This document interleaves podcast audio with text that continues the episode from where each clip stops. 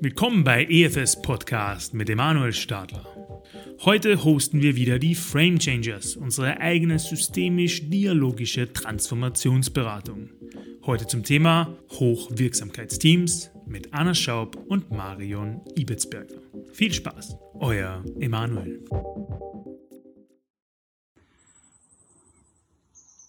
Hallo liebe Lauschende, schön Sie wieder bei uns zu haben bei unserem Podcast Waldgeflüster.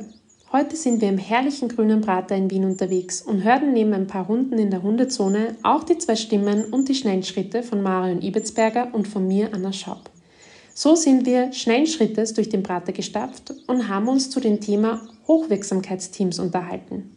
Angeregt wurden wir durch den immer wieder auftauchenden Begriff Hochleistungsteam, der oft in unseren Schmerz auslöst da genau diese starke Orientierung auf Leistung mit entweder dem Fokus zu sehr auf den Input und oder Output lenkt, also wenn Leistung nie genug ist, einen enormen Druck auslöst und somit die Effektivität dieser Leistung in Frage stellt. Durch die Frage, wie wirksam empfindet sich ein Team, also wie wirksam ist unsere Leistung und wie steht diese im Verhältnis zu unserem Einsatz, können wir eine neue und ganzheitliche Haltung einnehmen die einen Nährboden für ein effektives, kollaboratives und innovatives Zusammenarbeiten ermöglicht. Wie uns das gelingen kann und was es dazu braucht, dazu unterhalten wir uns heute. Und jetzt lade ich Sie ein, sich mit uns auf den Weg zu machen oder sich bequem zurückzulehnen und dem Waldgeflüster zu lauschen.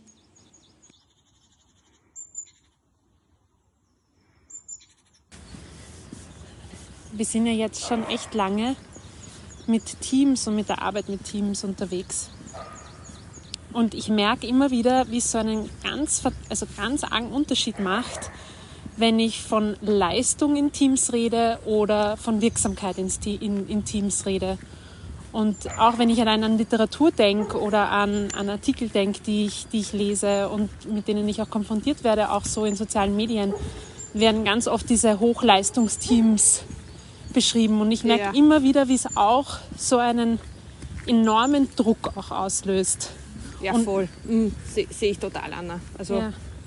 ähm, vor allem die Unterscheidung finde ich auch wichtig zwischen Leistung und Wirksamkeit, weil gerade, ich meine, du hast ja noch sozusagen aus deiner Therapeutinnenprofession auch Erfahrung mit, mit Burnouts noch viel mehr. Ja. Ähm, dass genau diese Orientierung auf Leistung ähm, sozusagen entweder als mit, mit Fokus zu sehr auf den Input, also reinhackeln, reinhackeln, reinhackeln und im Endeffekt sozusagen nicht zum gewünschten Ergebnis zu kommen und dadurch noch mehr leisten zu müssen. Ja. Oder in der Fokussierung auf den Output, ähm, also sprich, es ist nie genug und die Effektivität wird nicht zu wenig hinterfragt. Also sozusagen, wie steht der Einsatz im Verhältnis mhm. zur Leistung? Ähm, dass das etwas ist, was eigentlich per se schon ähm, ja, Ineffizienz eigentlich fördert, beziehungsweise im schlechtesten Fall halt bis zu, bis zu Burnout-Fällen führen kann. Und da finde ich auch, dass Wirksamkeit, also dieses ins Verhältnis stellen von was setze ich ein und was kommt dabei raus und damit diese Frage, tun wir das Richtige und tun wir dann dieses Richtige auch richtig? Also dass das mhm. andere Fragen aufmacht. Ja. Voll, einfach ganz andere Themen aufmacht auch, ist das Gefühl. Also ein, und eine ganz andere Haltung auch verlangt, gerade wenn wir auf Wirksamkeit schauen. Also ich erkenne immer wieder, wie eben ihr, wenn du von Burnout redest, ja, ich bin auch der Meinung, dass auch Teams in einen Burnout kommen können. Ja. Wenn, wenn so viele Anforderungen und mit so einem Druck auch ähm, auf die Teams zugekommen wird oder die Teams sich selber diesen Druck machen, ähm, einfach auch ganz schnell so Überlastung und Überforderung ein täglich Brot werden. Mhm. Ja. Das, das finde ich gut, wenn du sozusagen, also ähm, es löst gerade in mir aus, wenn ich dir zuhöre, ja, dass so die Frage ist, woher kommt der Druck eigentlich? Und ich glaube auch, dass es eben tatsächlich auch passiert, eben durch unbewusste Muster in Teams oder sozusagen nicht hinterfragte kulturelle Spielregeln, ähm, dass eben ein Sog entsteht, für den letztlich ein Einzelner sich nicht verantwortlich fühlt und wir uns ja oftmals dann in Situationen finden, in denen jeder für sich beschreibt, ich bin unglücklich mit dem Ist-Zustand mhm. aber ich fühle mich sozusagen nicht fähig, aus dem auszusteigen. Ne? Mhm. Also es braucht dann ein gemeinsame, eine gemeinsame Bewusstheit über die mhm. dysfunktionalen Spielregeln, um sozusagen in eine Funktionalität zu kommen. Ja, ja das, das bringt mich auch gleich, diese gemeinsame Bewusstheit, so gleich auf diesen einen Punkt, diese gemeinsame Ausrichtung, die es braucht als Team, um, um auch sich wirksam fühlen zu können. Ja. Mhm. Wenn man weiß, worauf wollen wir uns ausrichten und was, was ist so unser Ziel, unser Leitstern oder Vision, wie auch immer man es nennen will. Ja. Ähm, wofür wollen wir wirksam sein? Ja, letztlich ist ja auch diese gemeinsame Zielsetzung oder Aufgabe, an der man dran ist, überhaupt erst begründend für Team. Also sozusagen, äh, die Menschen sind ja nicht zufällig zusammengewürfelt, sondern in sozusagen Einheiten zusammengefasst, um an einer gemeinsamen Aufgabe dran zu sein. Also ich glaube auch, dass das sozusagen diese, diese, dieser gemeinsame Blick auf, was ist diese Aufgabe und inwiefern äh, können wir uns hier leiten lassen, je kräftiger, desto gut. Ähm, und damit auch gegebenenfalls Partikularinteressen unterordnen. Also das ist ja auch immer so eine Frage, wie sehr, wenn es auch durchaus divergente Blickwinkel oder Bedürfnisse gibt auf eine Aufgabe schauen, also gerade bei großfunktionalen Teams, ähm, dass das auch manchmal bedingt, äh, sich mit seinem Einzelinteresse einer größeren Sache unterzuordnen oder da sozusagen mhm. in einen Ausverhandlungsraum zu kommen. Mhm. Ja, urschön, mich bringt immer wieder dieses Einzelinteresse, ja, oder auch die einzelnen, einzelnen Fähigkeiten und Stärken, ja, in, in einem Team, ja da wären wir jetzt eben auch bei, bei ähm, Kollaboration und gerade in diesen, in dem, wie machen wir Unterschiedlichkeit einerseits sichtbar und nutzen diese Unterschiedlichkeit und die Unterschiedlichkeit in Stärken und Interessen auch. Mhm. Genau, also da sehe ich jetzt drei Aspekte sozusagen, die du auch ein bisschen angesprochen hast. Ne? Also mhm. dieses, dieses Thema, eben Umgang mit diesen unterschiedlichen ja. Bedürfnissen und da sozusagen einen, also die Bereitschaft quasi, äh, diese Unterschiede offen zu legen, sichtbar zu machen, auszuverhandeln, auch auf eine Art. Also ja. das einer Lösung zuzuführen, mhm. vielleicht auch sozusagen eigene Annahmen und Glaubenssätze dabei in Schwebe halten und das auch zu überprüfen. Mhm und andererseits auch diesen Kommunikationsaspekt, der sagt, äh, ich muss meine Bedürfnisse aber auch in Kommunikation bringen. Und wie mache ich ja, das? Ich bin verantwortlich für meine Bedürfnisse, um sie auch zu kommunizieren. Mhm. Ja. Mhm. Ja, und das gegebenenfalls auch eben entsprechend bei anderen zu befördern, auch anzuerkennen, vielleicht. Ja. Ja, also diese, ja, mir, mir gefällt diese, dieses Verantwortungsgefühl so. Einerseits ist es die Verantwortung, die ich von mir selber trage, also für meine Bedürfnisse einzustehen, für zu schauen, was, was, was brauche ich denn gut, in, um in einem Team wirksam zu sein oder gut in der Arbeit wirksam zu sein. Ja. Ähm, und andererseits eben auch mich verantwortlich für das Teamgefüge zu fühlen ja, und einander stark zu machen und auch für meine Mitmenschen, meine Kollegen und Kolleginnen da zu sein und sie eventuell auch daran zu erinnern, was eventuell, also was ich in ihnen sehe vielleicht, mhm. was sie mhm. noch nicht sehen. Mhm. Und ja, da in so eine genau. gemeinsame Verantwortung zu steigen, ja. füreinander, miteinander. Das macht auch nochmal diese Qualität von, von Kollaboration, also Zusammenarbeit im Sinne von ähm, Unterstützungskultur und Co-Elevation. Ja. Also dieses, nicht jeder muss alles können, aber in der Unterschiedlichkeit können wir Ressource entwickeln, wenn wir ja. lernen, sie zu nutzen und nicht uns daran zu reiben. Ne? Ja. Voll. Urschön. Ich bin immer wieder unterwegs mit diesen, mit diesen gerade mit dieser, mit dem Begriff Durchschnittsfalle ein bisschen und auch mit dem Begriff ähm, Diversität in Unternehmen? Ja, wie, wie schaffen wir es gerade eben nicht in dieses, alle müssen gleich in allem sein und alle müssen so sein und alle müssen so sein, weil dann ist es so gut, mhm. sondern zu schauen, okay, ähm, wie, wie wirke ich am besten? Ja? Ja. Und wo, wo, wo sind meine Stärken? Und wo, wo sind vielleicht eben auch nicht meine Stärken? Wo nehme ich jemanden anderen in die Pflicht und frage ihn, ob er genau das für mich übernimmt? Ja? Oder sehe ich genau dort eben die, das, den Aufgabenbereich eher bei der anderen Person als Ja. bei mir? Naja, und manchmal gibt es ja gerade so, also konträre Bedürfnisse, also wenn man jetzt so aufmacht, irgendwie zwischen denen, die so ganz stark auf einer Beziehungsebene auch für Team leisten und Zusammenhalt fördern, anderen, die vielleicht sehr, sehr zielorientiert auf einer Sachebene vorgehen können.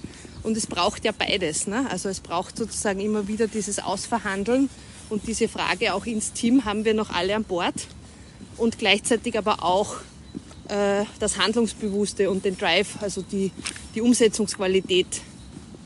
Ähm, und klar kann das zu Reibung führen. Ne? Und sozusagen die, die Art und Weise, ich würde es fast nennen Dialogkultur, in, der, in der auch diese Unterschiedlichkeiten ausverhandelt werden, in der, ähm, in der man sozusagen versucht, das Beste aus allen Welten lebendig zu machen und in der Praxis sozusagen nutzbar zu machen. Ja, und in der Reibung das Potenzial zu sehen auch. Ja. Zu schauen, was, was, was will sie uns, diese Reibung, diese spezielle Reibung, die jetzt da ist, denn sagen?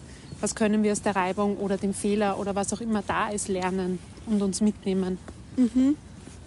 Und gerade zum Thema Dialogkultur finde ich es auch wichtig, ähm, sozusagen nicht nur auf das Mindset zu schauen, also quasi nicht nur an der Bewusstheit hängen zu bleiben, sondern da geht es ja auch viel darum, ähm, gemeinsame Prinzipien zu formulieren, also Ja, äh, Vereinbarungen zu treffen, an die man sich halten kann ja. ähm, und sich an dem auch in der Praxis zu reiben. Also sozusagen auch ähm, ganz konkrete Rituale, Abläufe ähm, für sich äh, zu vereinbaren, die, die helfen, sozusagen da jeden, jeden Bedürfnis Platz zu geben in einer fruchtbaren Art und Weise und das aber gleichzeitig auch eben in eine Wirksamkeit zu bringen.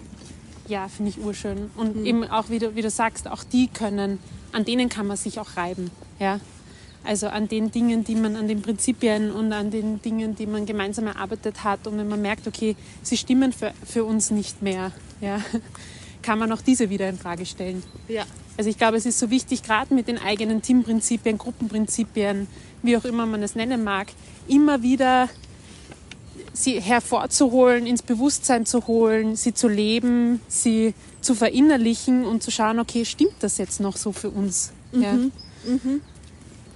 Und also quasi so eine Art, äh, eben eine Veränderungsintelligenz als Team auch ans Tag legen, an den Tag legen. Ne? Also Ja. diese, diese, diese Bereitschaft, Muster, Abläufe, Überzeugungen auch, also sozusagen sei das jetzt innere Überzeugungen oder sozusagen gelebte Praxis zu hinterfragen auf der einen Seite und gleichzeitig sehe ich aber dahinter auch ähm, in der Praxis natürlich ein bisschen so diesen Trade-off, ähm, wie viel, wie viel Raum kann man dem Hinterfragen geben und, und wo muss man auch ins Arbeiten kommen. Also, also es klingt natürlich, es klingt natürlich in der Theorie einfacher, aber genau dieser, dieser Spagat und, und das ist ja in ganz vielen Dingen so, ne?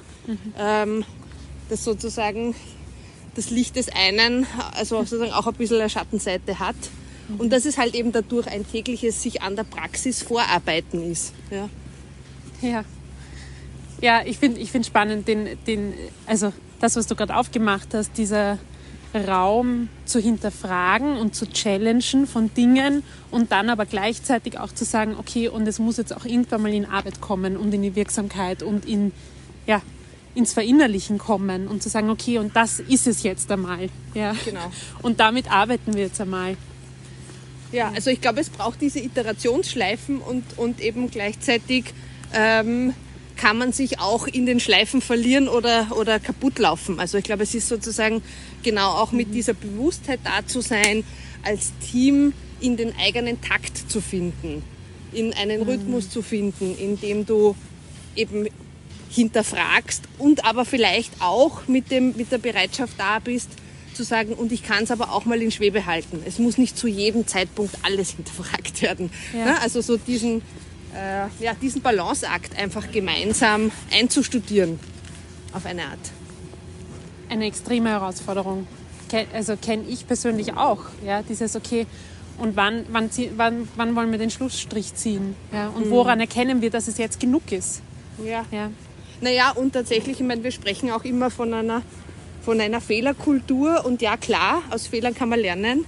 Äh, und, und soll man auch. Und ähm, es ist unfraglich dienlich, ähm, eine Kultur zu erarbeiten, in der man auch lernen darf aus diesen Fehlern und die dadurch sozusagen bewusst und sichtbar gemacht werden dürfen.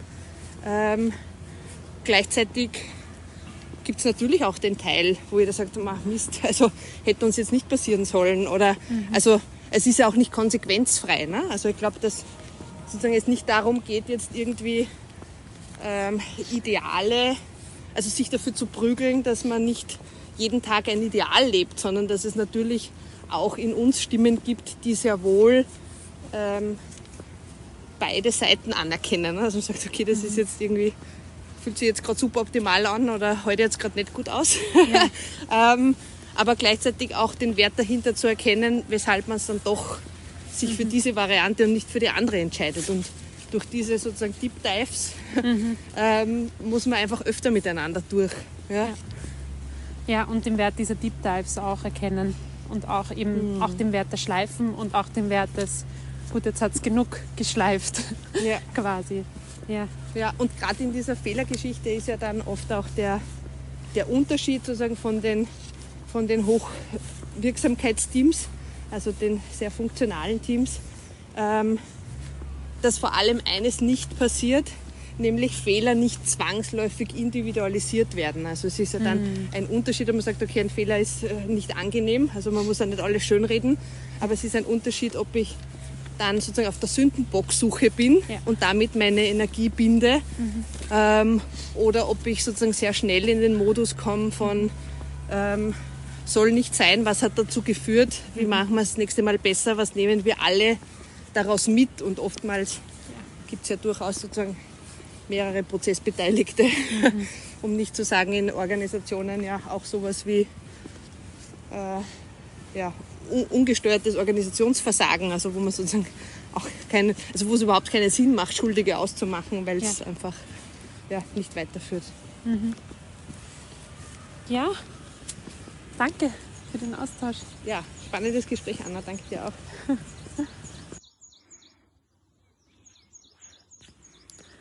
Und das war's auch schon für heute. Wir freuen uns, wenn Sie uns bei unserem nächsten Spaziergang auch wieder begleiten. Wenn Sie gerne mit uns in Kontakt kommen wollen, schauen Sie doch einfach auf unserer Homepage www.framechangers.at vorbei. Wir freuen uns immer über Fragen, Anregungen, Inspirationen und über einen gemeinsamen Austausch mit Ihnen. Tschüss, Baba und bis zum nächsten Mal.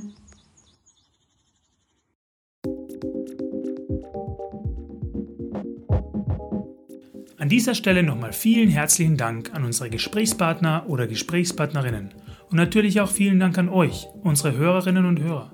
Wir freuen uns, dass ihr wieder eingeschaltet habt und hoffen, dass wir euch viele interessante und neue Einblicke vermitteln konnten.